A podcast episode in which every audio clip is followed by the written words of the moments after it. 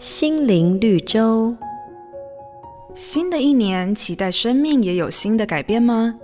在圣经中有一个收税的官员撒该，他非常爱钱财，人际关系也非常恶劣。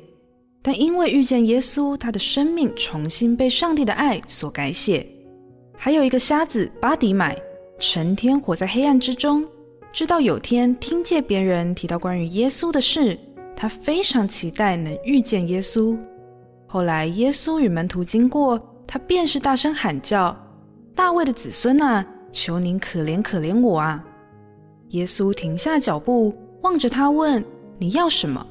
他说：“我要看见。”就在那一天，耶稣开了他的眼睛。巴迪买得以看见，整个生活全都改变了。想要生命翻盘、人生翻转，却找不到方法吗？圣经说，在神岂有难成的事？只要你愿意，上帝就能参与我们生命的难题、家庭的困境、身体的健康，甚至有许多不能讲、不能碰的问题。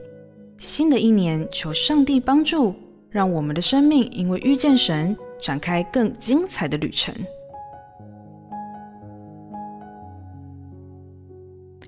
每个打动人心的故事，都是驱使我们改变、让我们成长的力量。如果你喜欢我们的节目，请帮我们分享给你的朋友，也别忘了按下订阅，避免错过之后精彩的内容。瑞园银楼与您共享丰富心灵的全员之旅。